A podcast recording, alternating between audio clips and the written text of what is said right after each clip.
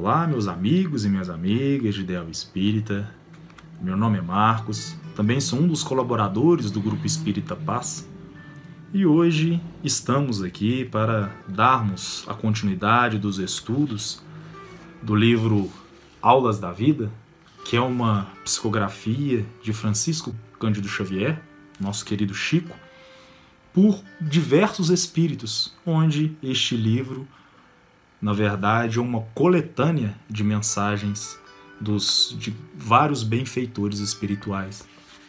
E hoje vamos falar do capítulo número 7, que é uma mensagem do benfeitor André Luiz, que é intitulada Oração do Aprendiz.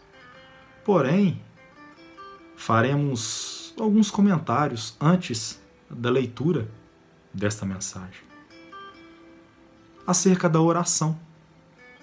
Porque sabemos que através da oração podemos pedir, louvar ou agradecer, sendo para nós muito mais familiar, porque geralmente é o que mais praticamos, o ato de pedir. Porque é extremamente compreensível e natural que nós espíritos ainda muito afastados da perfeição,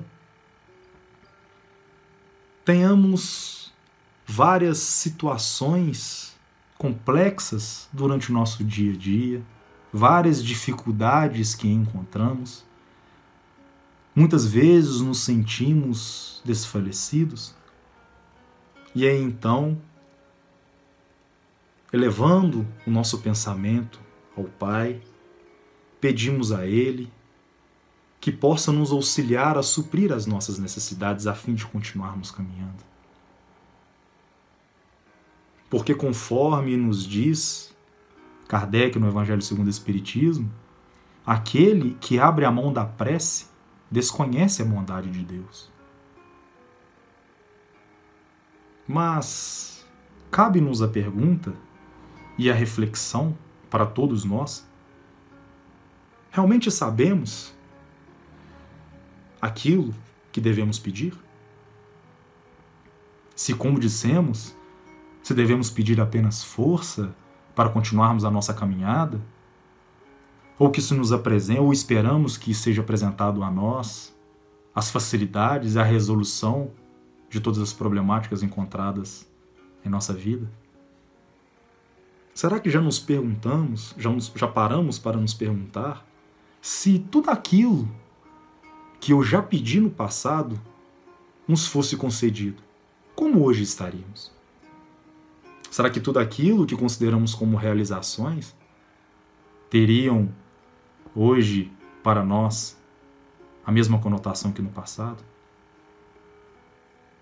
Tem um pensamento do poeta Khalil Gibran que nos faz refletir muito sobre esse assunto, quando ele nos diz que quando estivermos alegres, que possamos olhar no fundo dos nossos corações, para que então percebamos que muitas das vezes aquilo que é motivo de alegria para mim hoje já foi o motivo da minha tristeza no passado. E da mesma forma, quando estivermos tristes e, e olharmos novamente para os nossos corações, observaremos que aquilo pelo que eu choro hoje foi o motivo por aquilo que era o meu deleite no passado. E então vamos conseguir entender que a nossa visão é extremamente limitada e avaliamos só o agora. Lembramos também de uma passagem do Cristo onde ele nos diz que qual dentre vós, sendo pai, o filho lhe pedindo pão lhe dará uma pedra, lhe pedindo um peixe lhe dará uma serpente. Pois, sendo vós, sendo mal, se vós sois mal e sabeis dar coisas boas aos vossos filhos, quanto mais lhe dará o Pai, que é todo amor e toda bondade. E aí então, meus irmãos, compreendendo a profundidade desses ensinamentos de Jesus, realmente aprenderemos a colocar todas as nossas dificuldades naquele que tudo conhece e que tudo pode. E aí então faremos essa oração colocada por André Luiz do fundo dos nossos corações, onde o benfeitor utiliza dessas palavras: Senhor, em tudo quanto eu te peça, com quanto agradeça a infinita bondade com que me atendes, não consideres o que eu te rogue, mas aquilo de que eu mais necessite. E quando me concederdes aquilo de que eu mais precise, ensina-me a usar a tua concessão, não somente em meu proveito, mas em benefício dos outros, a fim de que eu seja feliz com a tua dádiva, sem prejudicar a ninguém. Que possamos meditar acerca dessas palavras.